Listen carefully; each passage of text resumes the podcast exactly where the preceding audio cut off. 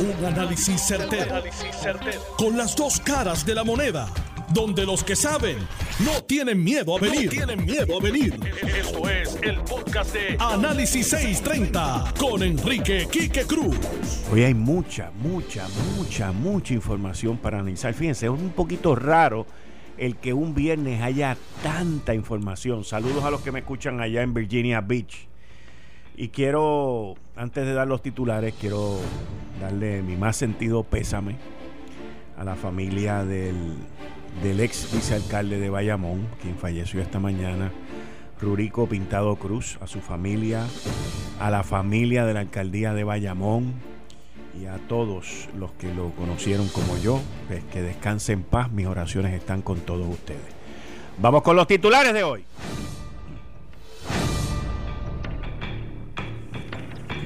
Bueno, mis queridas amigas, amigos, querían apertura y con la apertura viene el COVID fee. Y ahora todo el mundo está cobrando COVID fee. El primer, este, la primera controversia es con los dentistas. Y a los dentistas los tienen pillados, los tienen maltratados y los tienen olvidados. Mucha gente clama porque hay que regularlo. Y yo digo que no hay que regularlo. Cada dentista que haga lo que le dé la gana y el mercado dirigirá hacia dónde tú vas. Si tu dentista te cobra 50 pesos y tú no lo puedes pagar y no lo quieres pagar, pues te vas y te buscas otro. Pero tengo el análisis completo de eso en breve. Eso es una pequeña opinión lo que les acabo de dar aquí. Aquí hay un análisis. Porque el gobierno, el gobierno, el gobierno es el culpable, señores, es el culpable. La gobernadora dice que el que esté pensando en política está mal, vive en otra isla. Y Pedro Pierluisi riposta diciendo que lo tienen amarrado y que aquí no hay democracia. Óigame, mis queridas amigas, amigos, en el Departamento del Trabajo la fila llega casi al morro, no tanto, pero por lo menos hasta Puerta de Tierra. Y están siendo tan y tan y tan eficientes que solamente tienen 300 turnos a las 11 y 4 de la mañana. A las 11 y 4 de la mañana habían enviado un tweet diciéndole a la gente no hay más turnos por hoy. Así que usted va por allí, deja los papeles y resuelva después. Eso significa que no hay suficiente personal. Eso significa que el famoso call center todavía no existe. Eso significa que esto va a durar hasta año nuevo. Y que quede claro, si no se gasta el dinero, el 31 de diciembre se acabó. Lo que no te gastaste al 30 de diciembre lo perdiste. Oh, señoras y señores, señoras y señores, Donald Trump debe estar feliz hoy, feliz. Esta mañana cuando salió el número de los empleos, el mes de mayo sumó 2.5 millones de empleos, señores, eso es fiesta.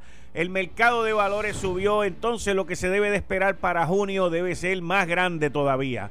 Uno va por las calles en Puerto Rico y aquí ya no hay cuarentena, señores. Los tapones ya están ahí, la gente está por doquier, las barras están llenas, los cuchifritos también. Y Dios quiera que no venga una segunda vuelta del coronavirus. Pero Trump debe estar feliz hoy. Bueno. Óiganme, este nombramiento a mí me tomó por sorpresa y me dejó mucho que desear por parte de la gobernadora. Porque la gobernadora sabe, sabe lo mal que este señor ha manejado el negociado de energía. Y este señor fue nombrado, apadrinado por los que estaban con el renunciante Ricardo Rosselló y la gobernadora sabiendo, teniendo conocimiento de las irregularidades que él ha hecho, que la gobernadora lo tuvo que mandar a buscar a Fortaleza porque nos quería subir la 13 chavos la luz. Y la gobernadora lo nomina para otro término. Si este señor lo confirman, apaguen la luz y vámonos, porque no hay, no hay este, no hay esperanza. No hay esperanza, señores. No hay esperanza. Esto es Análisis 630 que acaba de comenzar. Son las 5 de la tarde en todo Puerto Rico. Puerto Rico. Hora de escuchar la evolución del análisis con el gabinete de expertos de mayor conocimiento en la radio puertorriqueña. las fuentes más confiables. Fiscalización sin colores. El Estado no puede pagar por la vagancia, el Estado no puede pagar por la ineficiencia, no puede pagar por la indecisión. Con las dos caras de la moneda, siempre en busca de soluciones. Es hora de escuchar a Enrique Quique Cruz en Análisis 630. 5 y 11 de la tarde de hoy, viernes 5 de junio del 2020. Tú estás escuchando Análisis 630. Yo soy Enrique Quique Cruz y estoy aquí de lunes a viernes de 5 a 7. Y en el área metro me puedes escuchar por el 94.3 FM en tu radio. Miren, el gobierno ha tomado unas decisiones muy acertadas con esto del coronavirus. Bueno, espérate, espérate, espérate. Antes de que yo empiece, espérate. Déjame decirte cómo es que va a correr esto.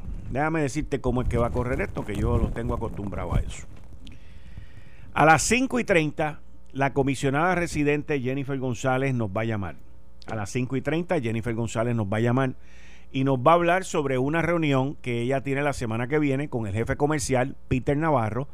Peter Navarro es el, que aconseja al presidente y es el que está empujando para que las farmacéuticas vengan a Puerto Rico. La comisionada residente está empujando una legislatura. Le hicieron un artículo a la comisionada residente Jennifer González en el Washington Examiner. Esta mañana me comuniqué con ella, le pedí que me llamara a las 5 y 30 y me va a llamar a las 5 y 30 en punto. A las 5 y 45 voy a estar con los 5 minutos con mi psicólogo, con el doctor en psicología Abdiel Cruz. Y a las 6 de la tarde Héctor El Marrón Torre, Daniel Machete Hernández. Bueno, se ha formado un lío con la cuestión del COVID fee, que es específicamente con el lío de los dentistas. Pero este problema, todo el mundo se enfoca en lo que le duele. Pues si te pican el bolsillo, te duele, tú gritas. La gobernadora dice que no, que se opone. Pero ¿cómo tú directamente puedes decir que te opones a algo cuando indirectamente tú eres quien está creando el problema. Y no estoy diciendo que la gobernadora es quien crea el problema, pero es quien avala el problema.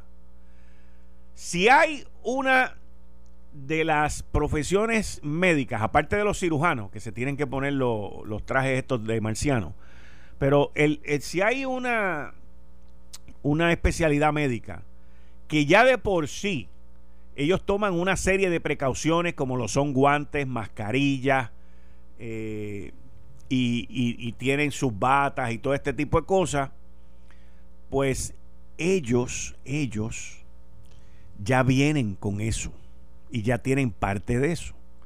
Pero ¿qué pasa? Que ahora les están pidiendo una serie de requisitos adicionales que yo entiendo que la gran mayoría de ellos deben ser necesarios porque la boca, la boca es uno de los sitios donde más bacteria hay, que está abierto.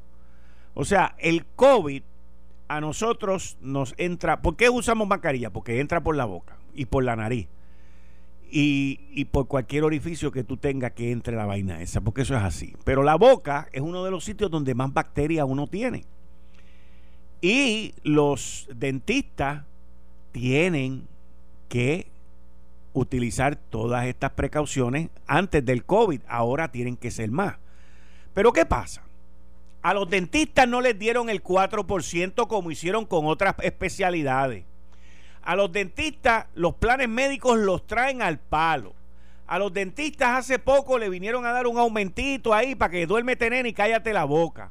Pero con los dentistas lo que llevan es un abuso. Y en adición a eso, le ponen todas estas medidas, pero lo peor, lo peor es que le controlan el horario, que solamente puedes ver un paciente por hora, que una vez ese paciente esté ahí, tú tienes que venir y limpiar y, cambiarte y hacer de todo. Entonces, básicamente, solamente puedes atender cuatro, cinco o seis pacientes al día en, ese, en esa silla específico. Esto es un reguero. Y como siempre, agarran a los dentistas y se los pasan por la piedra y entonces después no quieren que los dentistas cobren. Y ahí es donde está el problema. Ahí es donde está el problema. ¿Cómo tú le vas a meter todos estos cargos al dentista esperar que el plan médico no lo pague, esperar que nadie lo pague y que se lo supe, se lo chupe el dentista, porque los empleados no lo van a pagar. Una profesión que de por sí ya venía atropellada y maltratada por parte de los planes médicos. Así que aquí hay que buscar un término, un punto medio. Y es hora de que se revisen lo que se le pagan a los dentistas. Ah, no, pero que lo hicimos el mes pasado. Lo que hicieron el mes pasado fue una limosna. Y ahora hay que venir y sentarse y cuadrar. Porque los planes médicos llevan ya como tres meses que han pagado y la gente no está yendo a los médicos, la gente no está yendo a los hospitales, la gente no está yendo a ningún sitio. Se están recuperando los que los que son de planes médicos que tienen seguros de propiedad, se van a recuperar con todos estos meses y todas estas cosas que están pasando. No hay nada malo con eso. Pero es que no puede ser de un solo lado y el gobierno no puede venir a imponer las cosas para después decir, "Págalo tú." Porque no es esto no funciona así. Aquí llegaron 2200 millones de pesos y aquí hay que poner las cosas a bregar. Y los planes médicos se están ahorrando un buen billete. Hay que ponerlos también a su parte. Pero no, porque como estamos en época de elecciones, de primaria, ¿sabe lo importante que son los cabilderos de los planes médicos? Los cabilderos de los planes médicos son unos bravos, PNP y populares, e independentistas también, porque aquí de esa, de esa ubre chupa todo el mundo. Y los dentistas siempre los tienen pisados, maltratados, mal pagos. Y se acabó ellos no se pueden chupar eso completo y hay gente que no lo puede pagar. Aquí están, entonces sale la de DACO. No, que eso, esto, lo otro, que vamos a estar vigilantes. Y yo le pregunto a la de DACO, ¿dónde estaba su vigilancia? Hace mes y medio, cuando cobraban las mascarillas a 10 pesos, cuando cobraban las cajas de guantes a 50 pesos. ¿Dónde estaban los artículos de necesidad que, todo el mundo necesitaba para ir por ahí? ¿Dónde estaba Daco que salga hoy con eso? No, hombre, no. No, hombre, no. Tú un abuso lo que hay aquí. Y ahora viene y sale Daco. Ah, te voy, a, te velar, te voy a velar. No, hombre, no. Y la gobernadora viene y dice que no está de acuerdo con que lo cobren. ¿Pero qué es eso? Ah, yo no estoy de acuerdo con que tú lo cobres, pero solamente puedes atender seis pacientes por silla. Ah, yo no estoy de acuerdo, pero te tiene que poner un, un, un traje de marciano para atender un paciente. Ah, y solamente puede ser un paciente por hora. Y cuando salga tengo que fumigar todo aquello y limpiarlo y esterilizarlo. ¿Qué es eso? ¿Qué es eso? El gobierno aquí está poniendo unas imposiciones y unas reglas que ellos mismos no se las ponen ellos. Y ese es el problema que hay aquí con los dentistas y con otras profesiones también. ¿Ok? Bueno, óigame. Esta mañana yo tuve que ir a Puerta Tierra y tomé un videito, lo publiqué en, mi cuenta de Twitter, arroba Quique Cruz Noti 1 con K. El tapón, el tapón, comenzaba por allá por Puerta Tierra, por los muelles de Puerta Tierra. Y entonces, ¿qué pasa? Que la gente está ahí esperando. Y esto fue como a las diez y media, once de la mañana. A las once y cuatro de la tarde, el Departamento del Trabajo en las redes sociales publica que ya los turnos por hoy se acabaron. Miren, miren qué cacho de servicio, mi hermano. Entonces, a mí me ha escrito mucha gente diciéndome, mira, yo soy trabajador, lo que llaman un cuenta propuesta. ¿Ok? Y me denegaron. Y he hablado con otros para los 600 pesos del PUA, porque este no, no tiene trabajo y hay otro que fue por otra región y se lo aprobaron. Y, no saben, o sea, aquí esto es un desmadre, señores. Pero qué cosa. Entonces están como locos desviando el tema. Eh, y lo dije ayer y lo dije esta semana. Primero fueron los columpios de Ricky, después fue la guagua. Y ahora es que la gobernadora ahí estaba en Canóvana con, con Lorna. Y la gente allí esperando la gente tuvo que esperar como cuatro horas. Aquí hay una mezcla de hambre, necesidad. Le dicen a la gente, hacen una convocatoria para las 11 de la mañana. Pues fantástico, está ahí. Pero ponen que viene la, comandante, no, porque la comandante es la que está en San Juan. que viene la, gobernadora a, repartir compra. Pues el interés de la gente es la compra. ¿Ok? El interés político es que la gobernadora reparta la compra. Y entonces van para allá y están allí y vienen y todo. Y la gobernadora llega a las once y media de la mañana. Ella había dicho que llegaba a las once. Llegó a las once y media. Pues está bien. Pero me dicen que había gente. Me dicen, no, yo vi las entrevistas en Lo Sé Todo. Y, y, y me, me dijeron allí que había gente desde las 7 de la mañana. Y la misma Lorna sale en un video diciendo, primero hay que escuchar el discurso de la gobernadora para después tú poder ir a recoger tu comprita. Estas cosas de verdad que son, eh, solamente las vemos en esta isla. Pero es una pena que la gente pues tenga que esperar cuatro horas para recibir su comprita. Y esto no es nada nuevo, esto yo lo he visto, mira, desde que yo tenía 18 años yo vengo viendo esta vaina de que la gente tiene que esperar a que el político llegue, a que el alcalde llegue, a que el gobernador llegue para que le repartan las cosas. Eso lo hemos visto, no importa quién sea, eso es así. Y es triste porque en estos momentos hay mucha gente que tiene necesidad. Y si la persona que está allí va allí y esa persona por alguna razón no tiene necesidad, vaya a buscar porque tiene un hijo, tiene un pariente o tiene alguien que también tiene necesidad. ¿Y qué pasa? Que vino vino Eliezer y le preguntó a la gobernadora en vivo sobre la campaña política y la gobernadora dijo que el que esté pensando en política que está mal, que vive en otra, que aquí lo más importante es la salud. Pero aquello era una actividad política.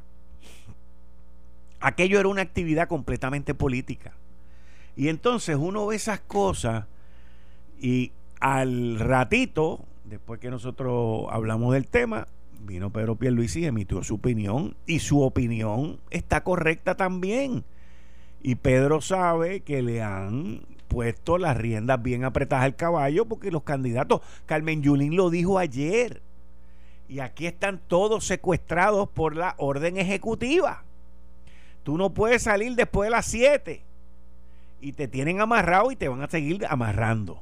Porque no te creas que después del 15 de junio nos van a decir, eh, no hay, puede hacer lo que te dé la gana. Aquí va a haber control en términos de la hora de que nos van a guardar por lo menos 15 o 30 días más. Y les voy a dar algo, les voy a dar un toque ahora. Les voy a dar un toquecito ahora.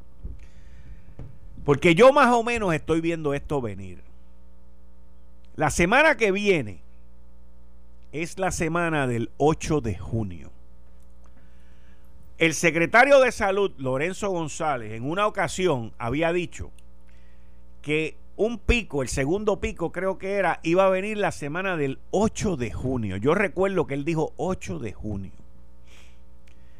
¿Y qué pasa? Que la semana que viene es cuando se cumplen los 14 días o los 15 días del fin de semana de Memorial Day, que fue el fin de semana del 26 de mayo. Ese fin de semana la gente se tilgó por ahí para abajo y se fueron para la playa, se metieron en las barras, olvídate los chinchorros, hicieron lo que les dio la gana. Y hay que ver el comportamiento del virus y los resultados de ese fin de semana y de estas semanas que vienen aquí, que hay dos o tres que están por ahí realengo, y ver los resultados la semana que viene cuando eso empieza a salir, porque son 14 días de incubación. Por eso es que la gobernadora en este periodo lo, lo hizo por 21 días, no fue por dos semanas, fue por 21 días, porque el Task Force médico dijo que había que tener 21 días. El problema que yo sigo teniendo y voy a seguir jorobando con esto es que las pruebas moleculares, las que son por la nariz, ¿ok? No deberían de estar tardándose tanto tiempo porque esto es una cuestión de vida o muerte y el tratamiento hay que empezarlo rápido. Además, usted sabe lo que es que le hagan esa prueba por la nariz, que me dicen que es muy incómoda, pero que en adición a eso, en adición a eso, usted tenga que esperar tres días, cuatro días, con esa ansiedad, con esa preocupación de que usted está positivo y usted no puede hacer nada, no se puede tomar ni una aspirina. Eso no es justo. Eso médicamente no es correcto. Y si nosotros queremos ser los cheches de la película, tenemos que comportarnos como los cheches de la película. Y si vamos a seguir abriendo a Puerto Rico y abriendo la economía, con lo que yo estoy de acuerdo, tenemos que tener tres cosas, tres cosas. Número uno, suficientes pruebas moleculares. Número dos, respuesta rápida de esas pruebas moleculares, por lo menos máximo 24, 48 horas para todo el mundo, no para los privilegiados, para todo el mundo. Y tercero, un buen sistema de rastreo para yo poder contactar a la gente que se contagiaron con ese positivo. Pero no podemos estar aquí con la gente esperando cinco días, ocho días. El policía que yo entrevisté aquí, señores, bendito sea Dios. Esa persona estuvo con el coronavirus como cinco días antes de llegar al hospital. Y por poco se muere también. Él y su esposa. O sea, y aquí esto es cuestión de, de rapidez. Hay que ser rápido con esto. Y, si hay que comprar los reactivos, pues vamos a conseguir los reactivos. Vamos a hacer lo que haya que hacer. Pero hay que hacer algo. Porque como vamos, yo entiendo que no vamos bien. En mi opinión, no vamos bien. Y nosotros hemos sacrificado mucho. La gobernadora nos ha puesto en una posición donde nosotros cumplimos con la orden. Y hemos cumplido con todo. Ahora falta que el gobierno cumpla. El que tiene que cumplir con esto es el gobierno, no somos nosotros es el gobierno. A nosotros nos dijeron, siéntate, nos sentamos. Escóndete, nos escondimos. Acuéstate, nos acostamos. Levántate, nos levantamos. Ahorita viene el maldito pito ese a las seis y media y lo apagamos también y hacemos caso y a las siete estamos guardados. Pero ahora falta que el gobierno, que el gobierno haga su trabajo. Buen sistema de rastreo, de rastreo muchas pruebas moleculares sin orden médica. Si a mí me da la gana de hacerme una orden todos los días, yo voy y lo hago. Sin orden médica. No, hay que quitar todos estos obstáculos porque esto es debido a muerte. Y lo último, que la respuesta sea rápida. Con las pruebas moleculares. 24 horas. Bueno, como fue con la gobernadora y con el secretario de salud. Eso es lo único que yo pido, porque la constitución no dice que todos somos iguales. ¿Verdad? All men are created equal. Pues yo quiero mi respuesta de mi examen igual que la de ellos. Y no yo. El pueblo de Puerto Rico se lo merece. Sin orden médica. Y ya, se acabó. Y resuelvan el problema de los dentistas. Porque no son los dentistas nada más. Hay otras y otros profesionales que van a tener el mismo problema. Ahí vi que los restaurantes también van a cobrar el COVID. Pues mira, es un problema que hay. Ahora, yo voy a hacer una pregunta. Una, una pregunta antes de irme para la pausa. ¿Verdad que los colmados no están cobrando el COVID fee? Hello. Hello. Vamos a hablar claro. ¿Por qué? A los colmados no le restringieron las horas. No le dijeron, no, tú solamente puedes operar de 6 de la mañana a 4 de la tarde. Al contrario, los supermercados dijeron, mira, dame el domingo para yo venir a hacer mi trabajo aquí. Entonces no pueden venir a poner una serie de, condiciones y quién va a pagar por eso. Eh, estás escuchando el podcast de Noti1. Análisis 630 con Enrique Quique Cruz.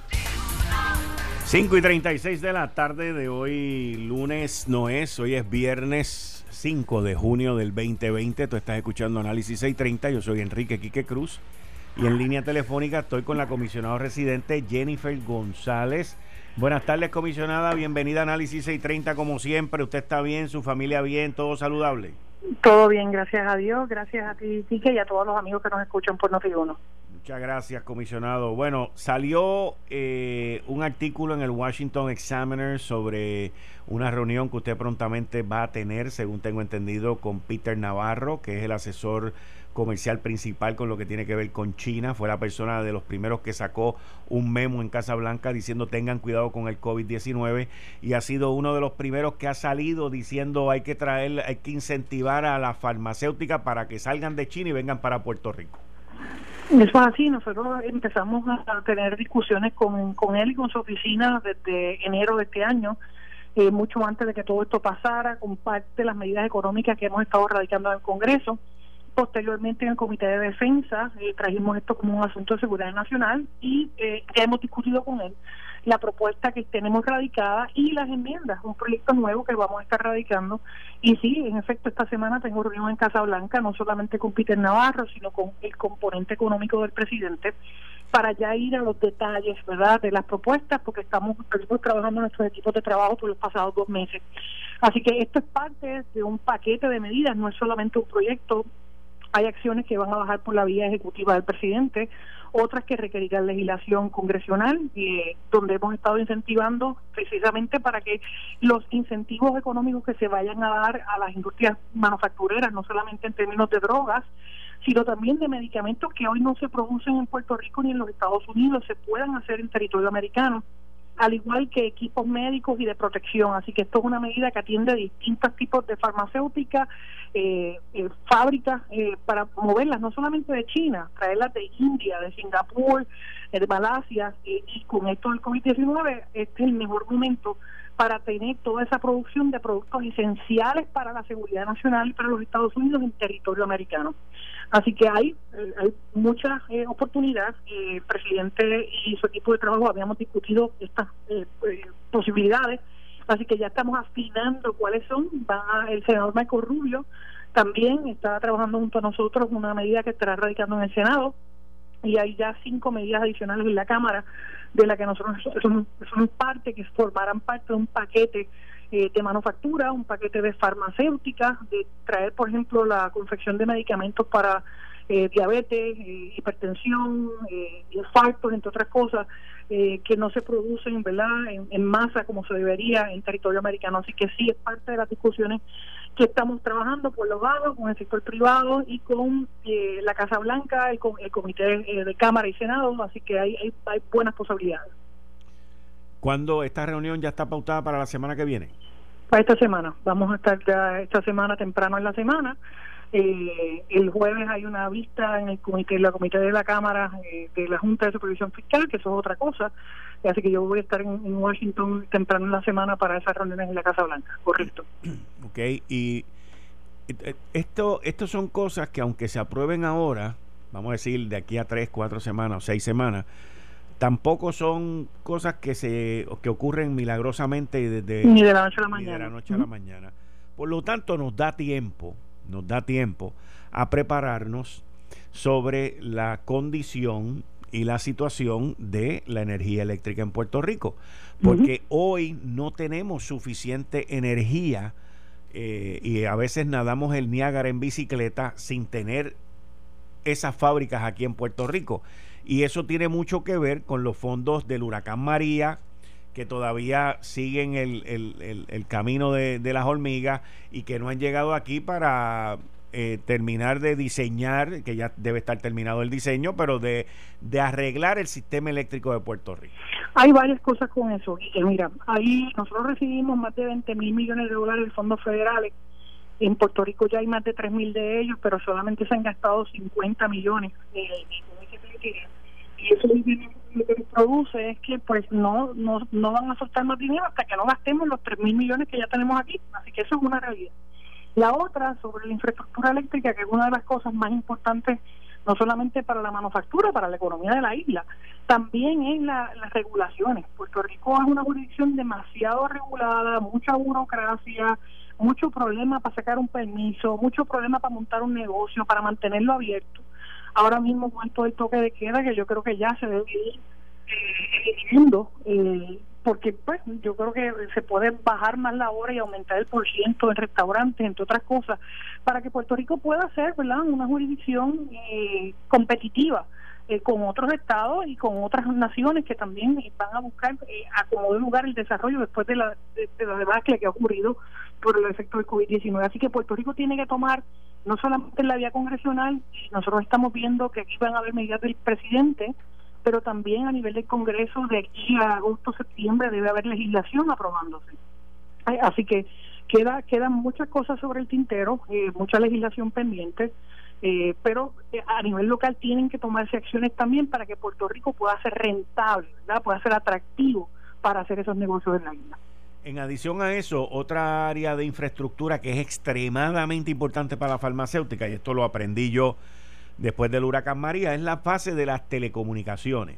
Aun cuando en Puerto Rico pues hay buenos sistemas de telecomunicaciones, pero eh, la FCC, luego del huracán María, había asignado cerca de 900 millones de dólares para la infraestructura aquí en Puerto Rico. ¿En qué quedó eso?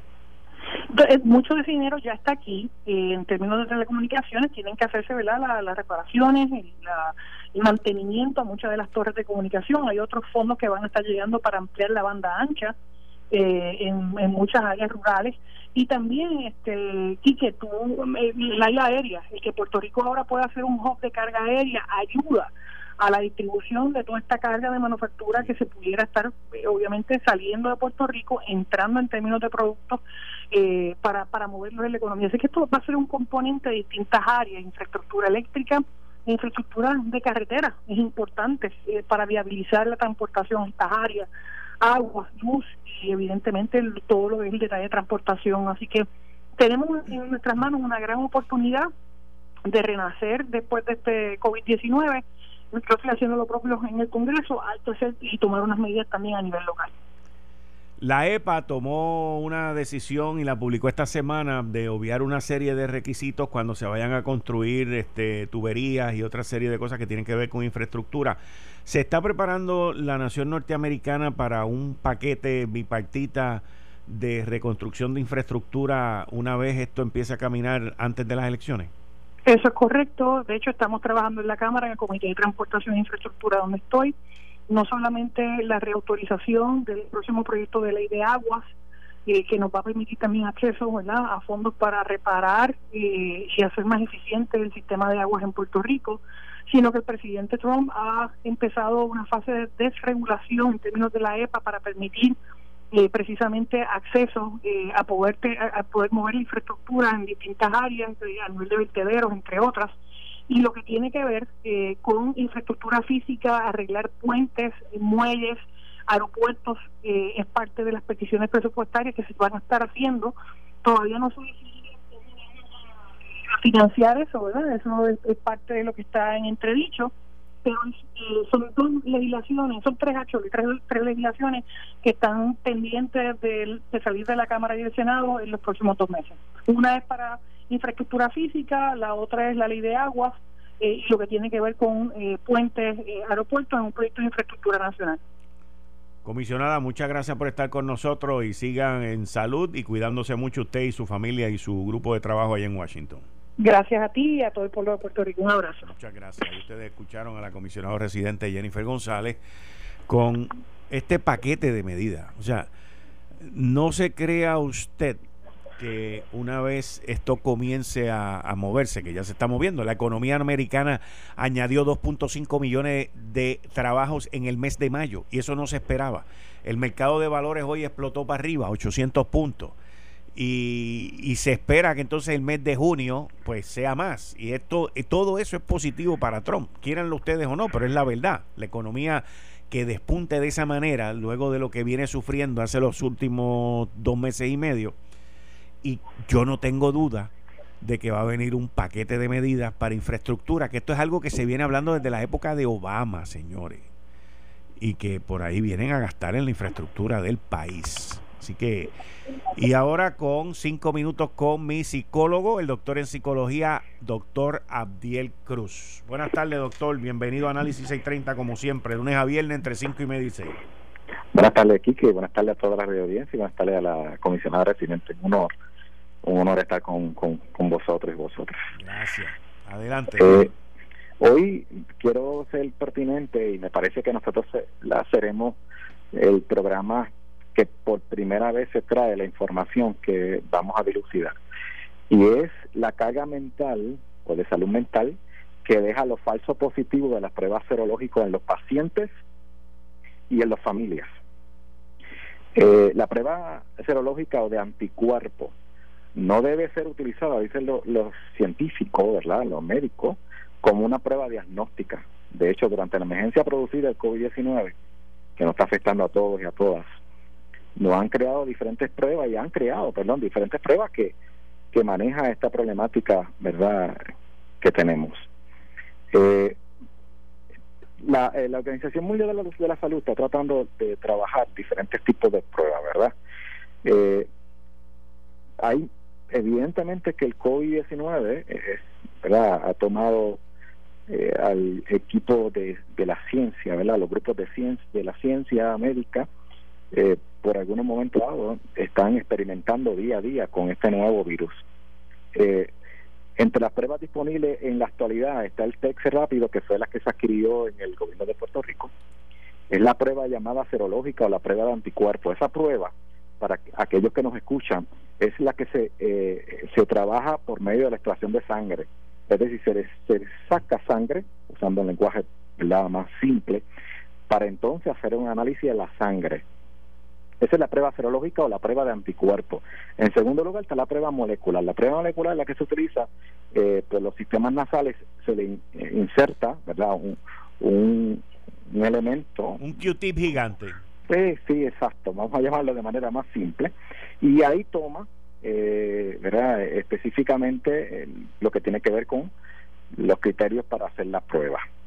Eh, aunque ambas pruebas útiles, la realidad es que la prueba rápida, la serológica, o de anticuerpos no puede determinar si un paciente porta el virus o no.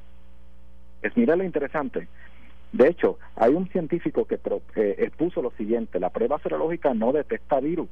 Una persona puede dar positivo porque, uno, le dio positivo al virus antes, estuvo, es decir, estuvo expuesto al virus antes, pero ya no lo tiene. Dos, porque tiene el virus.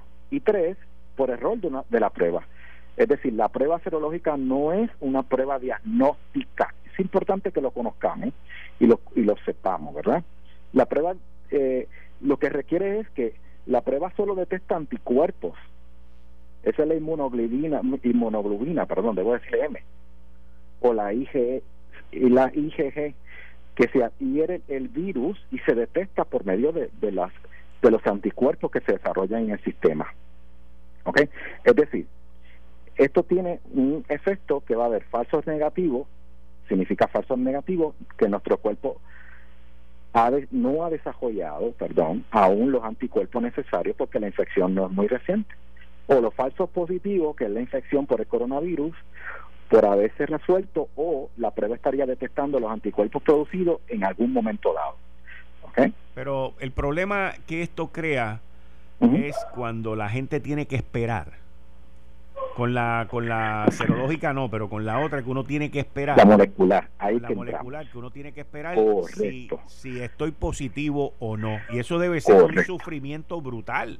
Ahí que vamos a llegar. Qué bueno que me, eh, me lleva a ese punto de análisis, porque cuando da positivo, se activan los protocolos de rastreo, de información, de manejo específicamente profesionales para ese caso y desarrolla toda una descomposición, todo un caos de ansiedad crónica, no tan solo en el paciente, sino en la familia, aquí que en la familia. Y cuando hay que llamar, hay que mencionarle a los pacientes, y por ejemplo es lo que se utiliza en un municipio, ¿verdad? Que, que, trabajamos como asesor y ayudante, eh, hay que llamar para decirle, hay que realizarte ahora la prueba molecular y la prueba molecular no se le realiza el mismo día, se le realiza días después.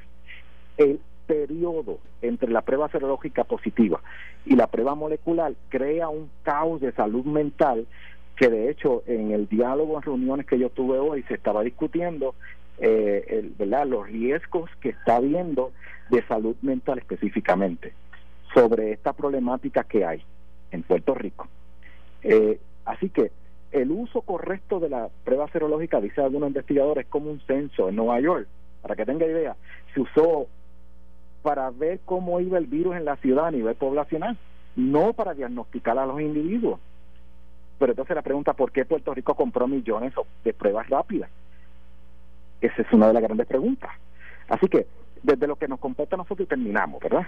Eh, hay que tomar medidas urgentes porque lo que se está haciendo en Puerto Rico, en muchos municipios, y en muchas compañías, es la prueba serológica.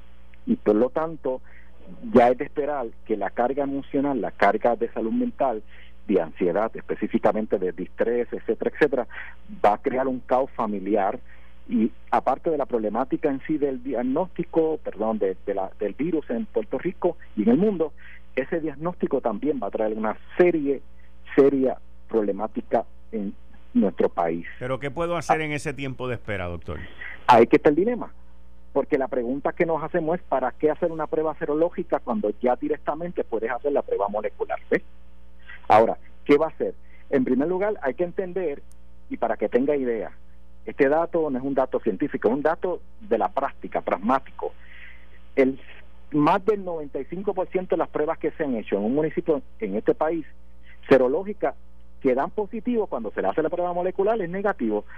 Así que lo que hay que comenzar a hacer pruebas moleculares.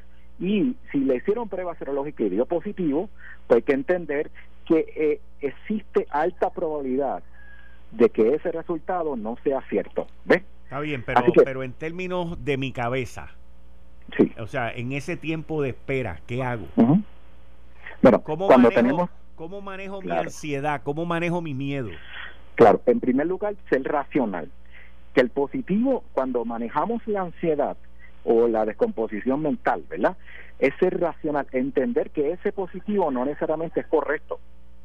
Pero es eso es muy difícil. Eso, eso es muy difícil, doctor. Eso, eso tiene que uno tener un control mental brutal y eso lo vamos a hablar la semana Correcto. Correcto. El dilema es que la descomposición, por eso que lo estoy trayendo, la descomposición para manejar este issue es muy serio. Por eso un profesional debe de realizar la llamada de salud mental, no está solo el epidemiólogo o el director médico, sino un personal de salud mental capacitado. Y se debe atender directamente con ese paciente y con esa familia. Yo creo que esa es la mayor recomendación. Frase de hoy. Frase de hoy. El dolor mental es menos dramático que el dolor físico pero es más común y también es más difícil de soportar. Es verdad. Repítala. El dolor mental es menos dramático que el dolor físico, pero es más común, y más en Puerto Rico, y también es más difícil de soportar. Por eso es que tenemos que trabajar juntos para manejar la salud mental de un país, de nuestro país. Muchas gracias, doctor. Nos vemos el lunes. Muchas gracias. Aquí estaremos. Esto fue el, podcast de Notiuno. Análisis 630 con Enrique Quique Cruz. Dale play a tu podcast favorito a través de Apple Podcasts, Spotify, Google Podcasts, Stitcher y notiuno.com.